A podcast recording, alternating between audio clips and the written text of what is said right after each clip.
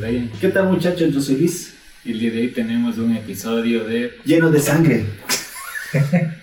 Sangre, muerte, destrucción, crímenes, violencia. Sí. No apoyamos eso, pero está cargado de eso este episodio.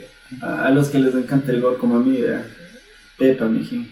Y si vas a poder. No es gore, oye. Ah, entonces no, no, No, no, no, no, no, no, es, no es, gore el episodio, pero no serpiente serie. de un ojo, mijín. Ay, lo vas a censurar, yo lo sé. Ah. Ni bien empieza. Bueno, en este episodio vamos a hablar de una película que es considerada de culto y mm, no sé, no es del agrado de muchos, pero otros lo consideran como una pieza, como una de las mejores de ciencia ficción. Es La Naranja Mecánica de Clockwork Orange, eh, de Alienist, El Alienista, eh, Assassin's Creed Syndicate y Calimán, El Tigre de Hong Kong. No, mijín, la naranja mecánica no me gusta. Pero bueno, aquí estamos para hablar de cine. No para decir que nos gusta y que no nos gusta. Así que vamos.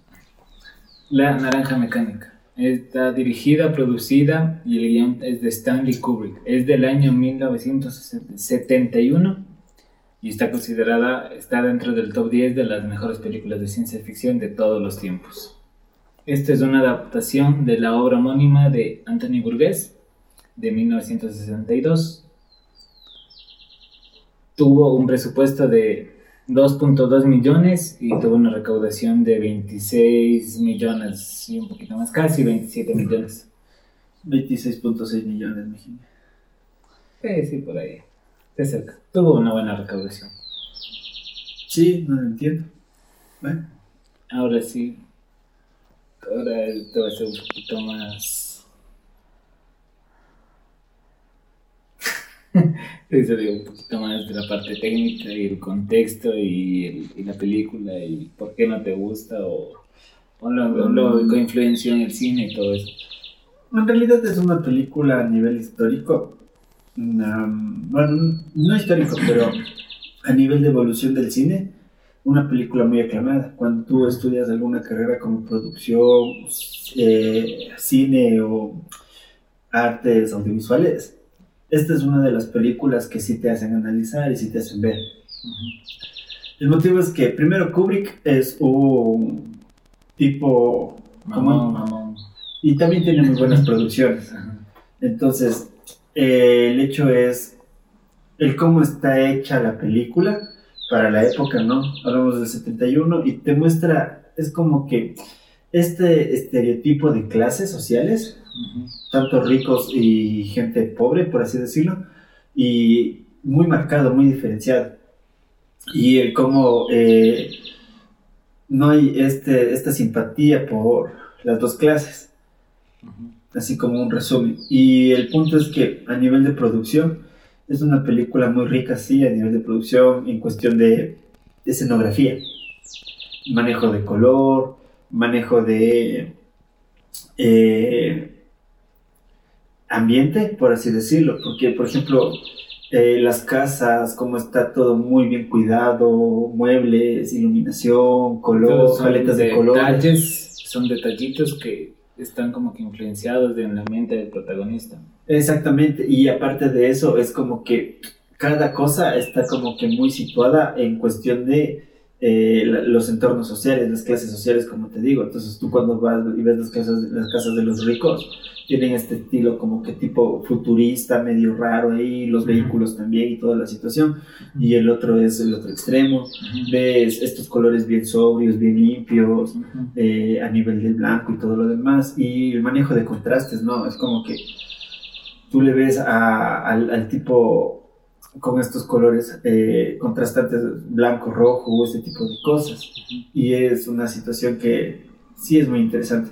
Lo que a mi punto de vista no me gusta de la película, y yo creo que se pudo manejar de otra manera, es simplemente eh, la actuación que es como que a mi punto de vista un poco exagerada, hasta cierto punto. Es como que sí, está bien, es como que el tipo tiene sus problemas y complejos y todo lo demás, pero es como que sí le puedes ir un poco más suave.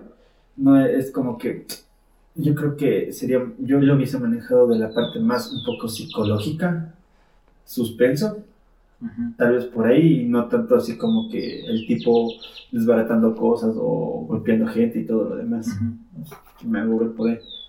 Es- es lo que yo creo es que se me hace muy larga la película. Dura como dos horas y un poquito más. Porque la primera hora donde se muestra eh, a, a Alex, que es el, el tipo con sus panitas, que andan con su, sus mallitas blancas y su, su, su bombil, es un bombil negro. ¿no? Simón, y que tiene aquí dibujado. Y tiene dibujado aquí, son como que igual. Bueno, con, la, con la ceja.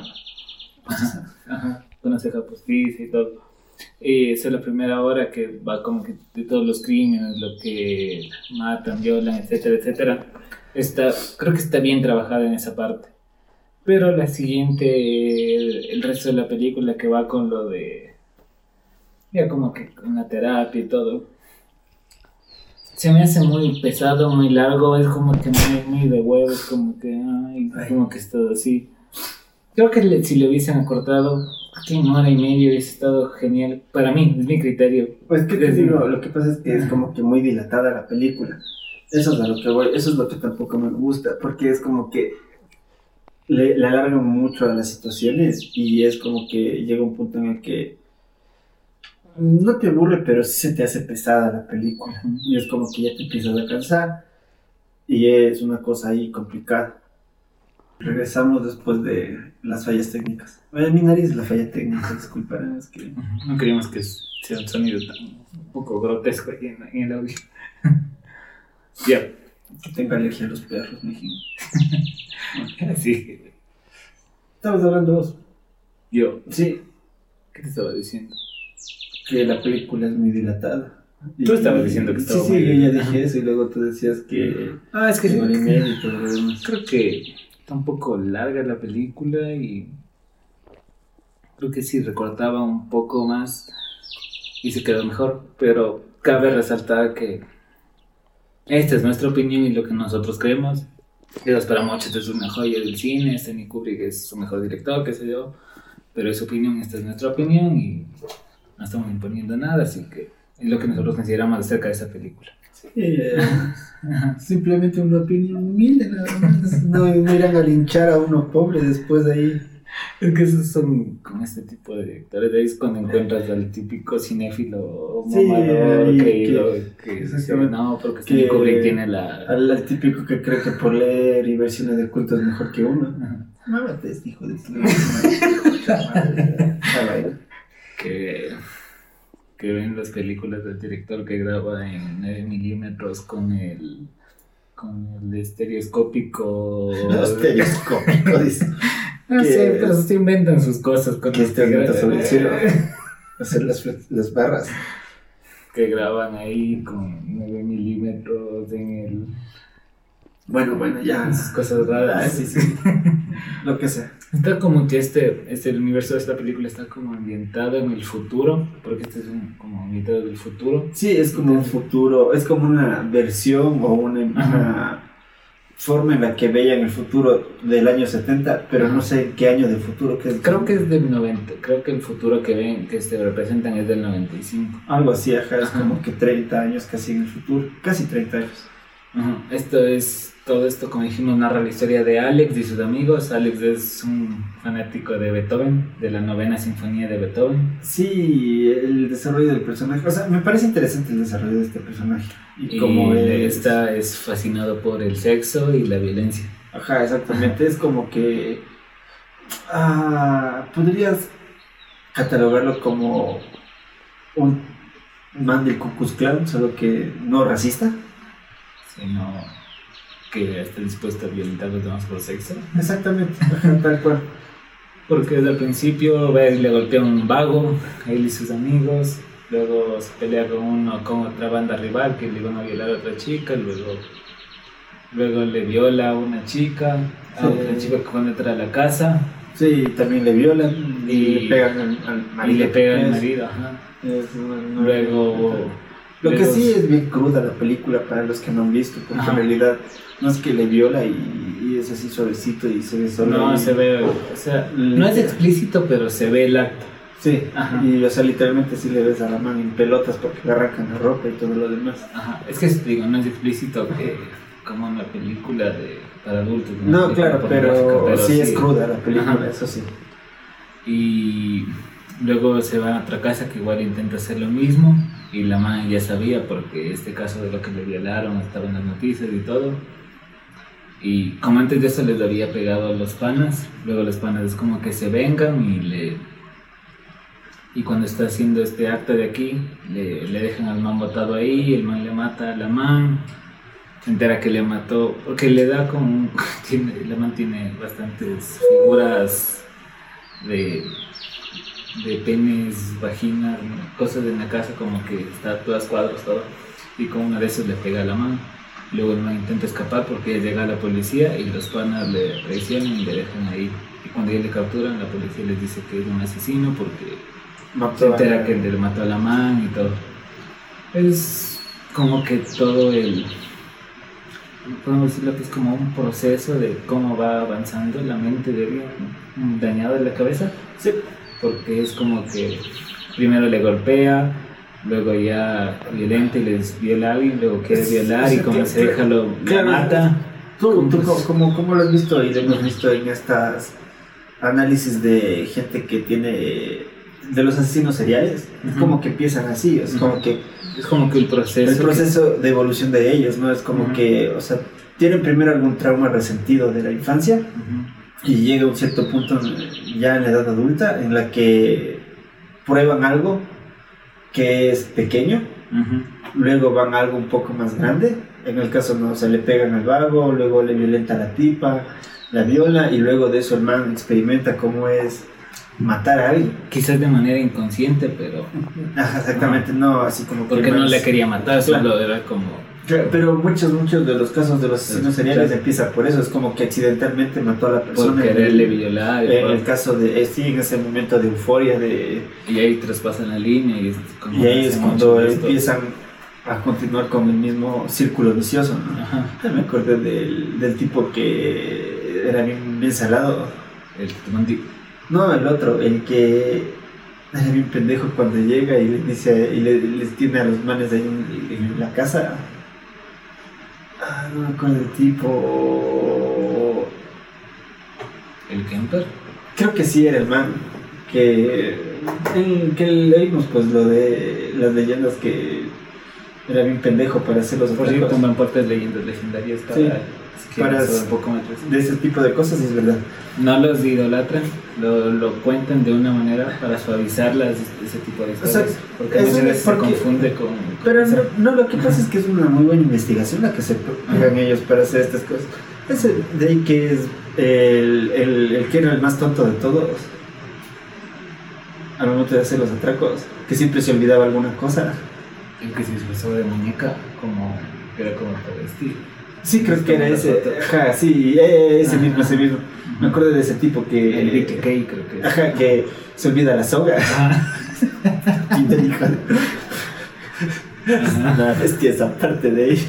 Va, va a atracar y se olvida la soga y no tenía con qué amarrarles. Y a veces es tan pendeja la manera porque se salvan un montón de cosas y a veces son por cosas pendejas que les atrapan. Como al Ted Bundy que le atrapan por saltarse una señal de tránsito. Qué pendejazo. Bueno, Pero bueno, son cosas y ya les atrapan a todos. Ajá. Como re- repetimos, igual no se idolatra este tipo de personas, sino se suaviza un poco más la historia de estas personas. O sea, sí, es que, a ver, son hitos en la historia al, al punto de que han causado tanto desastre y tanto miedo a la gente y a la sociedad. Y lo interesante es analizarlo porque de esa manera tú eres consciente de... Para que no se revuelva a repetir. Exactamente, para que no se vuelvan a repetir esas cosas porque tú eres consciente de qué tan dañado puede estar una persona como para cometer ese tipo de cosas. Ujú. Y, y- y eso te ayuda porque en realidad tú ya sabes cuáles son los factores para que ellos tengan estos problemas, porque en realidad arraiga de un problema de su niñez o de su infancia, que con el tiempo eso solo se acumula. Entonces, simplemente tú con el conocimiento, teniendo la idea de qué es lo que hace que estas personas cometan este tipo de actos, de alguna manera tú lo puedes eh, corregir o puedes evitar. O sea, más por ahí la cosa, ¿no?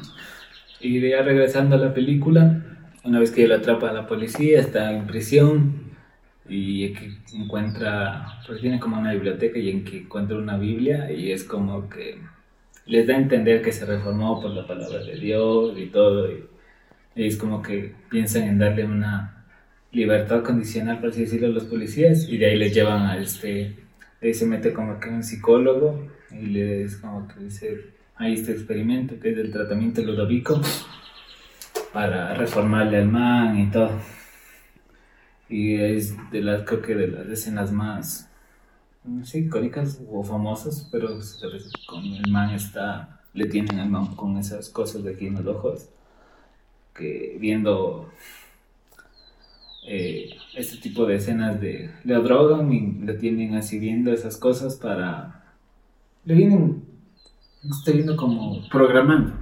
Algo, por así decir, ajá, para que... Para que después saque el librito rojo y le diga ferrocarril, ¿cómo es? que es el soldado del invierno. que le dice, ¿cómo es? Ferrocarril, perro, ¿qué era? No sé, un montón de cosas. Un montón de palabras sin sentido y luego... Soldado, soldado, listo. Y es como que lo, lo cambia, le, es como que le adiestra su mente para que no responda ante la violencia, inclusive en casos de defensa propia es como que le vuelve a alguien muy dócil que no responde ante nada. Porque es como que ya se reforma y de hecho también se vuelve, en, porque una de las películas que le, que le ponen a él y todo eso que le reforman está también la novena sinfonía de Beethoven, que era su favorita y cuando la escuches es como una tortura también para él. Es irónico, ¿no? Como, como algo que te gusta tanto se puede volver algo que odias y te... Así son los chicos, Y luego cuando ya está liberado aquí, es como que está caminando por la vida triste solo porque se da, porque regresa a su casa y sus papás ya lo botaron, ya no tiene amigos.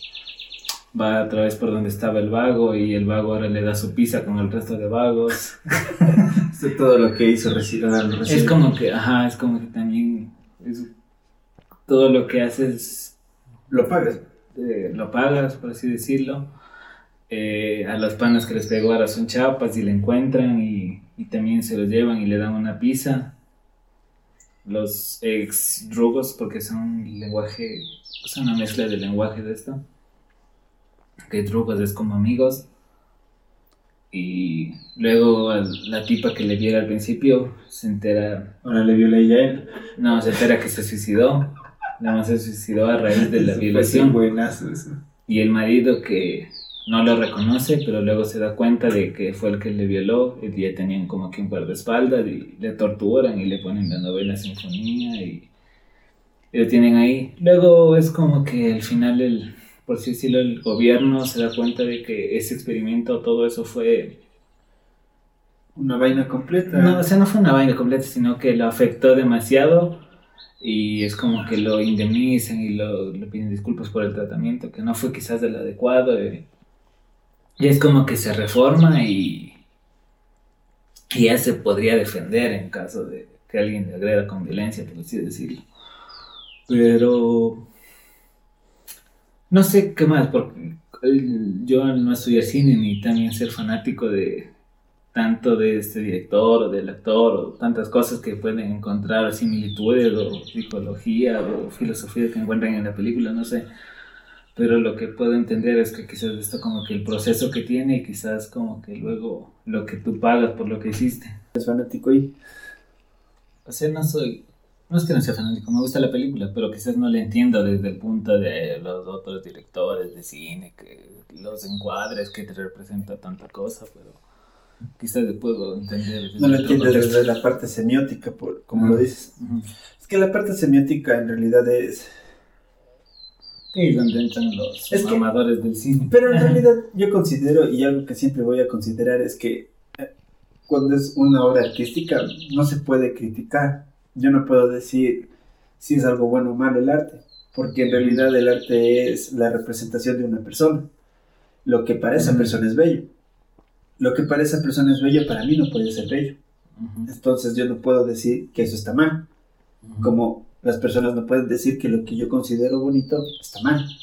Entonces ahí tienes, por ejemplo, a eh, este artista plástico que hace cuadros de gordos, que no me acuerdo el nombre, Botero. el botero, exactamente. Para él la belleza es eso, es algo que a él le encanta. Pero también tienes a, por ejemplo, Turner, que Turner lo único que hacía era tratar de representar la luz en el color, en la forma, en la silueta. El Picasso y sus cuadrados. Picasso y sus cuadrados, exactamente, que para él eso era la belleza. Entonces, de la misma manera en la parte semiótica, la parte semiótica solo te puede indicar para que tú reconozcas los signos, el lenguaje. Pero aún así yo no puedo considerar si está bien o está mal. Entonces, el meme de las tortugas ninja con el Picasso.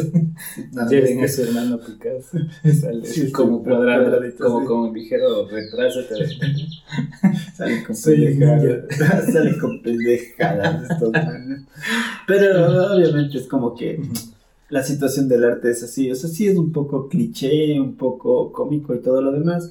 Por eso te digo, o sea, a mi punto de vista, eh, no es una película que a mí, en lo personal, me guste. O sea, hay mucha gente a la que le gusta. Yo sé que a nivel de cine y producción, sí es una, una película que ha tenido una relevancia en la evolución del cine, en el desarrollo del cine. Y estoy de acuerdo con eso.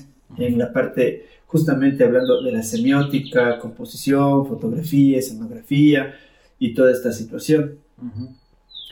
Eh, hay situaciones que discrepo y todo lo demás, pero en realidad a la gente que quiere aprender un poco más, que tal vez le interesa, sí es recomendada, véanla. No, no es pérdida de tiempo, de hecho van a aprender mucho.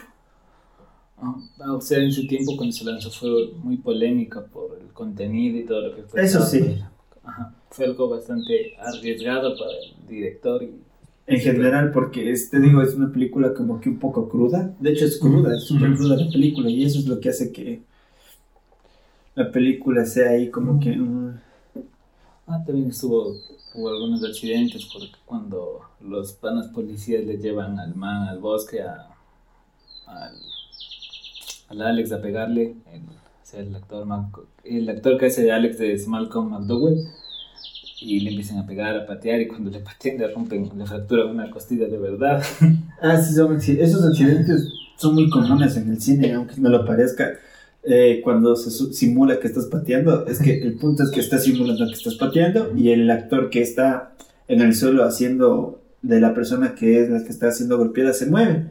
Entonces, obvio, se mueve y si se movió más a un lado y justo tú diste la patada, lo terminas pateando de verdad. Entonces, sí, son accidentes que suelen pasar. Igual, dice que cuando estaba, cuando grababan escenas así, y está en la película un doctor poniéndole las gotitas ahí para que se... Se le- le- Les dice que o sea, el doctor sí era real y sí estaba así poniéndole de verdad para... Para que lo... Y igual, cuando, mientras grababan esas escenas, una de esas cosas le desgarró el párpado y... O sea, tuvo algunos accidentes del buen Malcolm. Ah, sí, son cosas que pasan en realidad. ¿Qué se puede. Y Y eh, si quieren... eso referente a la película, en realidad tampoco hay mucho que O sea, definitivamente hay mucho de claro, pero no son...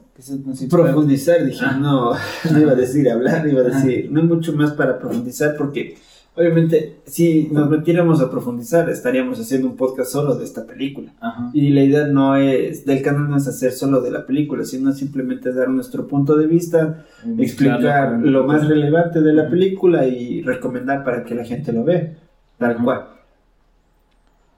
Yep, Vámonos con la serie, de Alienist. El Alienista. Ahora sí, explícanos un poco, Brian. De Alienista Aquí es- está la diapositiva, explica. está basado en el libro de Alienist de Caleb Carr de 1994. Eh, Antes que nada, para recalcar, no tiene nada que ver con extraterrestres. si Ah, sí. No es nada de aliens. Eh, explícales un poco qué es el término alienista. alienista es como, creo que es como les consideraban en, en épocas anteriores a los psicólogos. No es a los asesinos de niños, No, a los psicólogos. es de los psicólogos los que les dicen alienistas y a los que estudiaban este tipo de patologías en... Pero creo que tiene que ver la patología con los crímenes.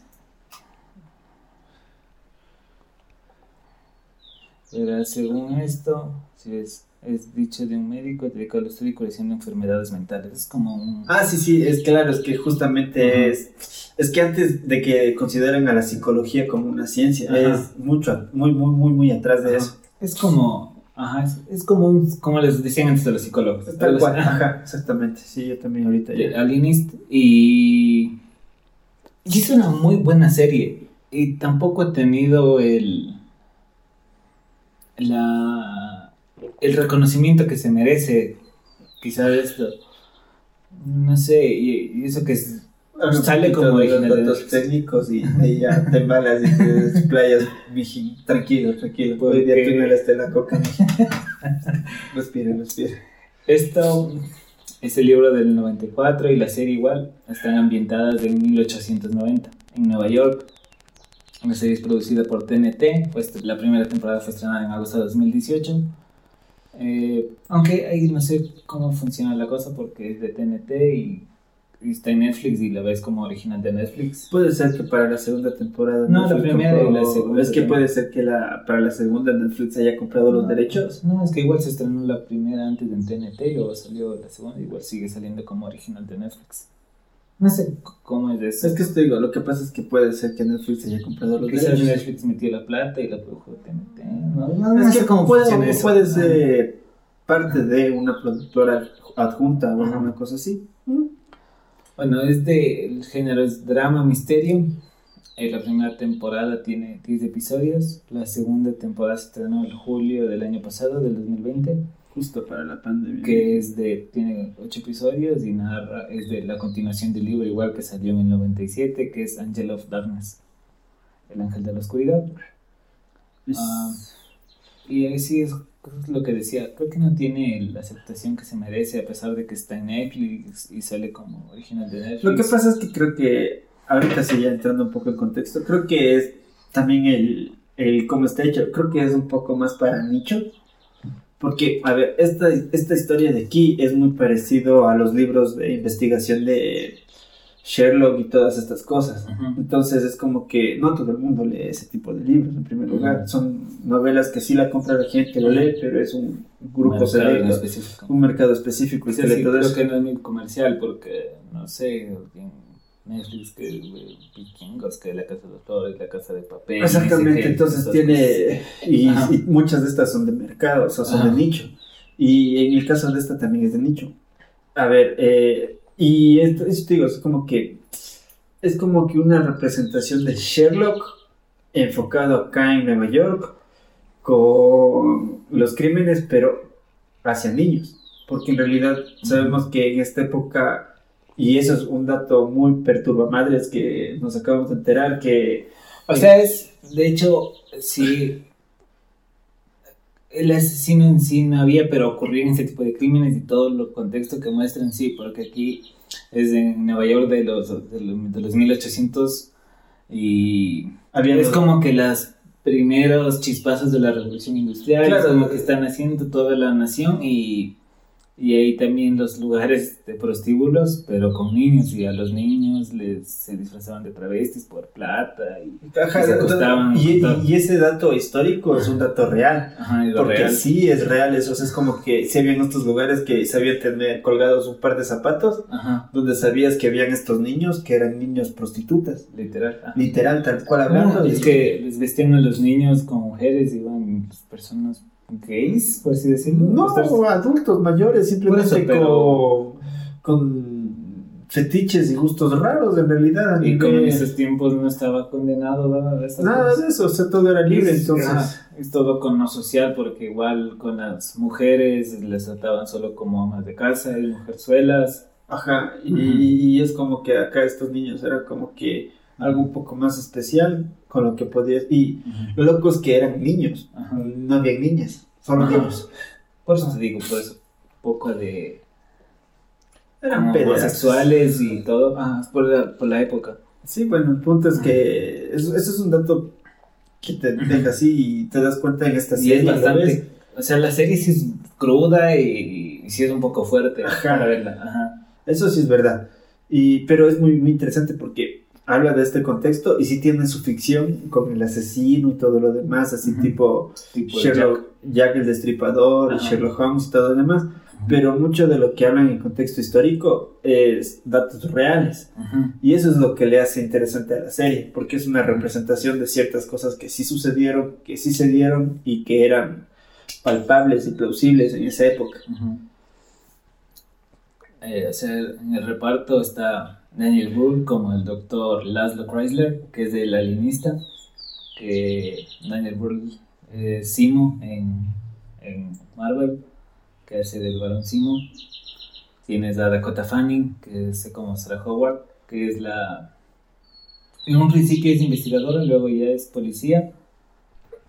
Sí, Luego es, de ahí en el contexto es por eso, porque a las mujeres no les querían y ella al ser policía como que la discriminaban un poco. Es que eso te digo, es como Ajá. que en esa época donde era todo súper machista y Ajá. valía madre y casi Claro. todo era permitido, en realidad no había Y. Dakota Fanning, Dakota Fanning ya la conocen por por un montón de películas, series y todo. Luke. Evans como John Moore, que es el escritor del New York Times y él es amigo de del doctor Laszlo y también está como que Ahí medio entre Como que que- sí que no. con la Sara y, Y ajá. ahí vamos, como que ya, que sí. La segunda temporada es como que ya, ya están más enfocados en este romance y todo. Como que ya afloja, no afloja. Pero los tres tienen, representan bien sus papeles, se siente.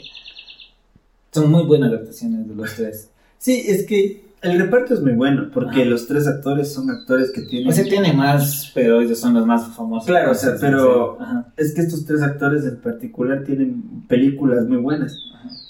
El... Este de aquí... El Luke Evans, él ha estado en, en El Hobbit. Ajá, exactamente, es el que le... Se jala el flechazo, Ah, se baja el smog. se baja el smog. Eh, ¿Qué otra película más ha estado? En- hizo de. Es que me lo confundo mucho con el otro. Hizo eh, de. ¿Cómo se llama?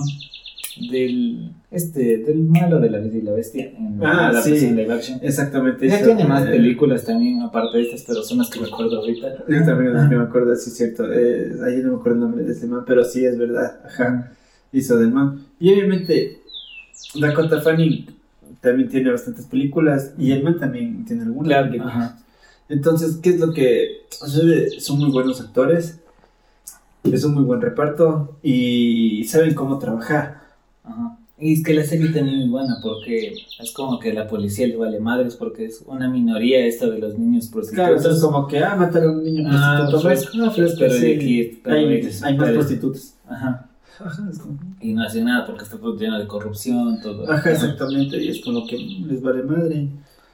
Y aquí es como que le llama, como que él se intenta buscar al asesino, el doctor Laszlo, y ahí ellos le ayudan. Igual como otros dos policías que sí les interesa hacer justicia, Ajá, que sí. son hermanos, le van investigando todo hasta que encuentran al asesino. Y.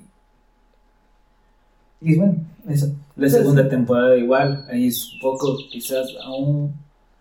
Quizás no es tan cruda porque no hay tantos asesinatos, pero la primera, el primer y segundo capítulo les impacta porque aquí hay una, se trata de otro asesino que mata bebés, Sí, es como que datos muy perturbadores, pero pues cosas que que pasaron. pasaban y eran muy plausibles en esa época, porque en esa época, es que en esa época hasta la idea de que a veces las mujeres tenían al huevo en el mercado mientras estaban sacando las tripas del cerdo, ahí salía el guagua y luego solo le empujaban así con el pie y ya.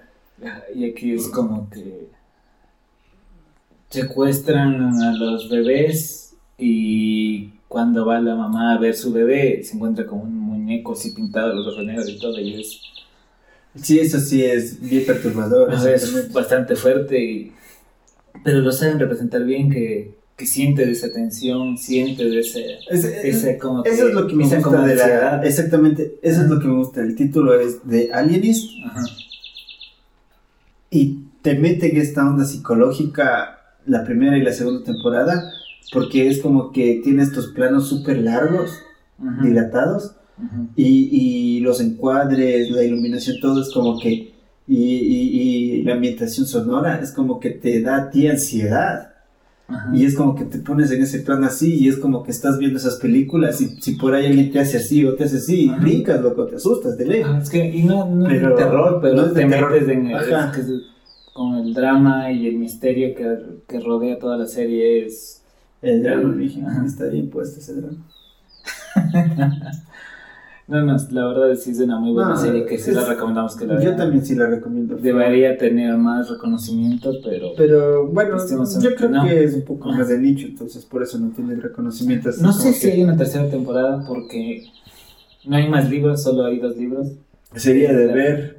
La primera temporada abarca el- un libro que es de Aliens y el otro el ángel de O sea, oscuridad. Sería de ver porque a veces cuando las Y series son buenas, Con el guion. ajá, ya se embalan y empiezan a escribir los guiones ahí ya como a los manes les da la gana, pero sería de ver, o sería de ver, tardaron en hacer. o, sería de ver si es que no está en proyecto otro tercer libro o alguna Ajá. situación de Es que no, no es muy antiguo, creo del 94. No sé si seguirá vivo. Yo creo Bueno, que si es que alguien sabe, escribe en los comentarios No para, investigué saber, un poquito de eso, para saber qué pasa pero vean en la serie. Si les gusta, dejen igual en los comentarios. recomendado. Y seguimos un poco con esto de los. asesinos seriales, pero de la época gloriana, no digo de la época. ¿Qué de qué época es esto de aquí? De los 1800. Eh, sí, seguimos por ahí por la misma época, en los inicios de la revolución industrial. Ajá. Con Assassin's Creed Syndicate. Es desarrollada por Ubisoft del año 2015. Oye, Ubisoft tiene buenos juegos, ¿eh? Sí. No me digas que no. loco. Ubisoft le dicen. O sea, pero loco, tiene buenos juegos. Imagínate, el Resident 4 también es de Ubisoft. No son de Ubisoft, pendejos, son de Capcom. Pero al principio salió Ubisoft y luego se acabó. No son de Ubisoft. Ubisoft tiene los de Assassin's Creed, Splinter Cell. No, yo sé, yo sé, yo sé, pero al principio cuando jugaba, o tal vez era por la- porque era la versión pirata. Luego la versión pirata, que este como diste de logo o algo pero no es Ubisoft, Ubisoft no tiene Resident. No, yo sé que no tiene. Yo hablo de que, a ver, el, hablo del 4 nomás. Tal vez colaboración o alguna situación de esas. Porque sí sale Capcom y todo lo demás, pero al principio, al principio cuando abres el juego, te sale la pantallita morada y te sale Ubisoft. Yo creo que es la pirata. Después, lo- lo- después te gobería, pero no, no digo que sea de, sino hablo de que también estuvo ahí, o creo yo que estuvo, porque a mí me salía siempre eso de ahí. En el remasterizado ya no. Eh, ah, tienen algunos. Es como eSports. Y- Y, Ubisoft, característico por los Assassin's Creed y, y estos juegos de disparos de los tipos de, sobre todo esos de Tom Clancy, con los de Splinter Cell y todo. Of Warcraft. ¿Cuáles los de Warcraft? Los Blizzard. ¿no? Sí. Los de Blizzard. Este juego salió para PC4, Xbox One, PC. Y no sé si estoy en lo correcto, pero creo que es el primer juego donde estás con una protagonista mujer. O sea, son dos hermanos, Jacob y Evie Fry, y ambos son los protagonistas del juego. Porque en los anteriores, en el 3 y en el 4, también hay historias de mujeres, pero son parte Parte del, de- del DLC. Ajá, exactamente. No, Aquí es es, como- sí es parte de la historia es principal. principal, porque... ¿Qué son mellizos? Algo así, ajá. Ah, Igual buscan acabar con, está ubicado en, ambientado en Londres, buscan acabar con la Templario y todo esto. Eh, Es como que la trama similar de todos los de Assassin's, las pero pero en otra aquí, en otra época, pero aquí también están atrás de el Jack. sí, pero eso es del DLC. Ah, ya, ya. Y a ese iba con el juego. Dice el juego es bueno, jueguenlo todo, eso me gustó. Eh, sobre todo tiene igual bastante contexto histórico porque son algunos personajes como Alexander Graham Bell, Karl Marx, Dickens, eh, Churchill. Como en todos los Assassins. Ajá, todos son personajes. Eh, relevantes a nivel de historia y cultura. Ajá. Entonces, O sea, el juego es bueno, pero lo que quería llegar es que parte del DLC de este juego es Jack el Destripador. Y aquí te muestran a Jack el Destripador como que él fue parte del credo de asesinos. ah, mira vos. Es, para los que no conocen, Jack el Destripador fue un asesino de prostitutas de, de- de hace muchos años y nunca lo atraparon y nunca supieron quién ¿Quién era. era? Y les quitaba el hígado. Ah, no, ese era Hannibal. O sea, solo los mataba de una manera muy cruel. Creo Sí. que mató seis o siete, no he dicho, no fue muchas, pero fue de Maneras muy toscas. Ajá, muy y nunca lo, nunca lo pudieron atrapar, creo que ahí está la... El morbo de. Ajá. Pero es interesante acá porque sí, ahorita que yo me acuerdo también, es verdad, el man perteneció al credo de asesinos y luego Según se el sal- contexto del juego. según el juego y se salió del credo de asesinos y empezó con todo lo que aprendió en el credo de asesinos a generar estos crímenes. Ajá. Y aquí es chévere porque juegas una parte si juegas con él y, y generes esto del miedo y es como algo así generas como tipo la toxina del espantapájaros y la toxina del miedo y lo que infieres en tus víctimas para asesinarlas. Y aquí en el DLC sí la protagonista es la, es la hermana, es porque es muchos años después de la historia principal. Claro, ya está, está más vieja, ¿no? Ajá. Pues, me Claro, porque se lo lleva al hermano y luego es de la que investiga y, al final pelea contra el hermano. Eh, Lo que me gusta es el eh, cómo le, le dibujaron el personaje, o sea, cómo hicieron el personaje de Jack con esa capa, capucha. ¿Qué, qué Es como una un tipo momia, o sea, Ajá, ajá, es como es una tipo momia como con detalles como la del Jeeper Creepers, Ajá, exactamente. Eso es lo que me gusta. algo así la máscara del man y todo. Y el contexto es bueno, la porque todos los Assassins meten siempre algo de historia real en sus videojuegos. Sí, eso sí es bueno. O sea, vale la pena. Si es que algún rato quieren, jueguense todos los Ascensis. Ahí sí ya, cuestión de que Yo estoy en son, camino. son larguísimos, pero eh. Ajá. A algunos no les gusta, es chévere la historia. es que Hay otro juego, creo que es es- 1886 algo así, donde muestran, donde pelean con aliens y, y lo muestran a Jack el Destripador como un hombre lobo. ¿En serio? Simón. Ese sería, ese me llamó la atención.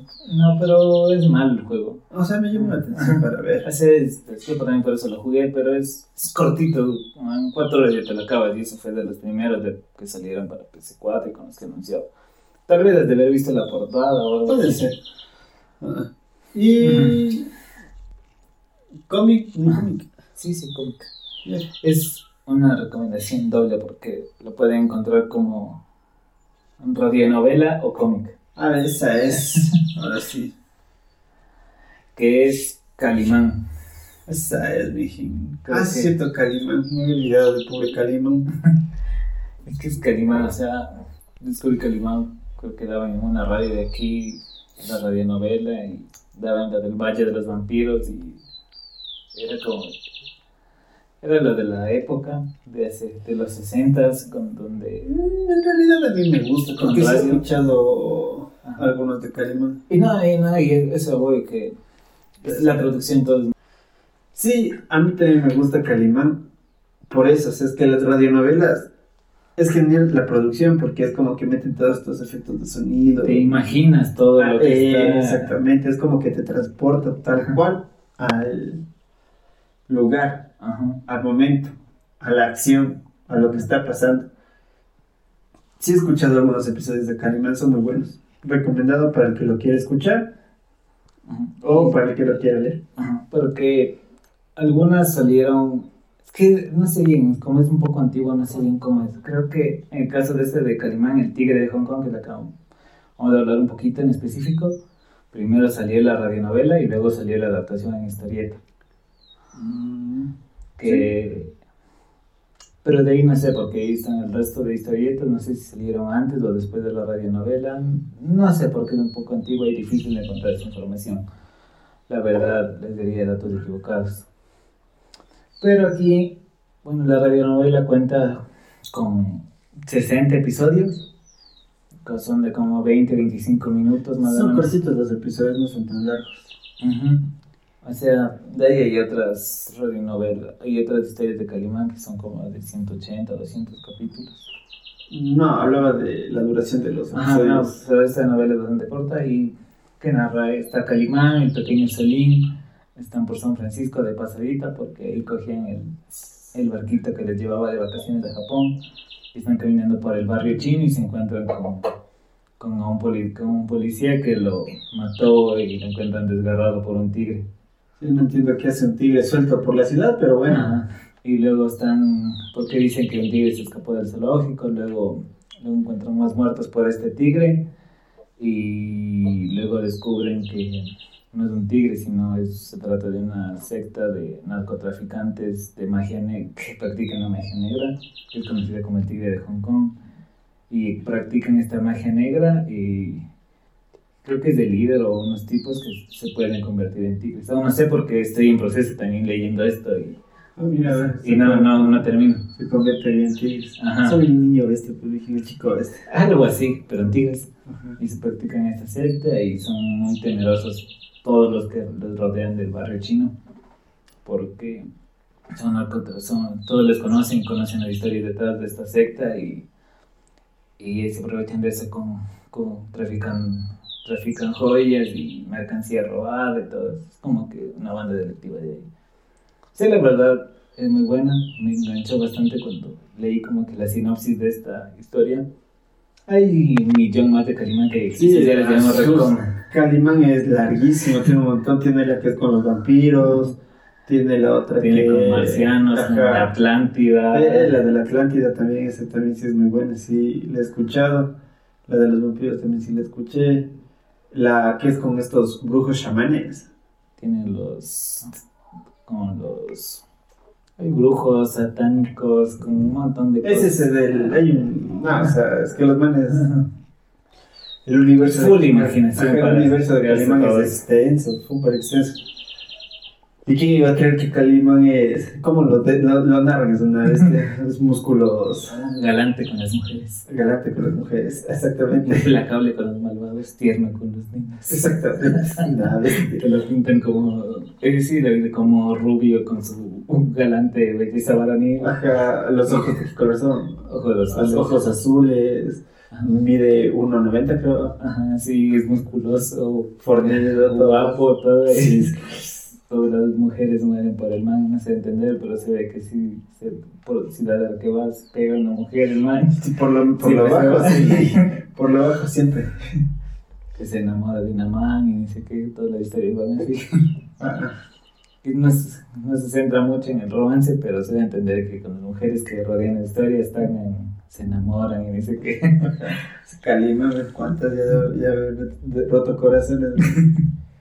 Bien, digo yo, por el Calimán, bien le digo yo. lo interesante de este superhéroe, porque sí es un superhéroe. Sí es un superhéroe, en realidad es, sí lo es. O sea, el origen de quizás del personaje es como que de origen hindú, no, no, sé bien cuál es el origen, pero se da a entender que es hindú porque solo hay una parte que dice que es de pasaporte hindú. No sé bien la nacionalidad, pero lo, lo importante es que es la es creación mexicana, creación latina, por así decirlo. Sí, y también lo chévere del personaje es que recuerda al Batman de los 80, el de blanco y negro. Me recuerda mucho, no sé por qué. Y, no, y lo importante es las voces y todo, y cómo se meten los personajes. Ah, sí, es, Y en la voz de Calimán, el propio Calimán. es, es, como que, y como Calimán, Calimán. Gris. es un loco ese Calimán, exactamente.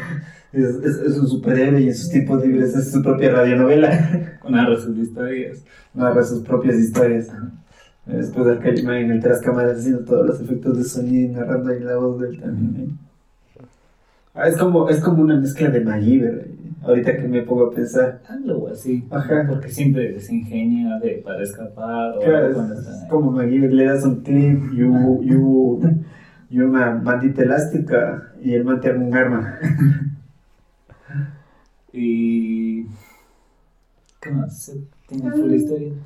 Hay otra parte de las radionovelas que ya cambiaron como que las principales voces y se escucha un poco raro. Son algunas donde ya no está... Ya no está Karima Ya no está, ya no, los guiones ya no son de Víctor Fox, que es el que también guionista de las historietas. Que en realidad se llama Héctor González Dueñas, pero es su, como su seudónimo Víctor Fox. No sé, suena más imponente. No, ah, no sé. un libreto original de Víctor Fox. Y bueno, hay otras historias que ya no está como guionista y también se escucha un poco, porque son otras voces también que usan y todo. Ya no está Karim como pues. Eso no es Karim, pero es, parece que tiene unos acentos de español. Está Calimán como el propio Calimán. Hostia, tío. Creo que son españoles, qué sé yo, pero bueno. Si quieren investigar uno de Calimán o algo, igual pueden escribirme, les puedo compartir historietas o algo. O igual en YouTube están Sí, novelas. ajá, exactamente. Ahí pueden buscar, pueden escucharlo. De hecho, hay páginas de radionovelas de Calimán. Mm, No, no, de hecho, solo hay como que una página tipo fandom de Calimán, pero con información. Pero de ahí, si quieres buscar o descargar, es full complicado. No, porque yo me acuerdo que la cuando escuchaba las de Calimán, la, YouTube. no, era una como de podcast. Mm, Creo que, creo que antes había, pero. Bueno, veces es que no van también- es- actualizando los es que hace- acá. Hace años que no escucho, hace tres años para ser exactos, dije. que no escucho mi canal de Calimán. Y ya, eso sería todo por este episodio. Exactamente. Recomendación, todo lo que estuvimos hablando ahí en el episodio es muy bueno. Eh, menos... La naranja mecánica. Sí, o sea, pueden verlo en realidad. Veanlo, veanlo, para que aprendan un poco más sobre cine de culto.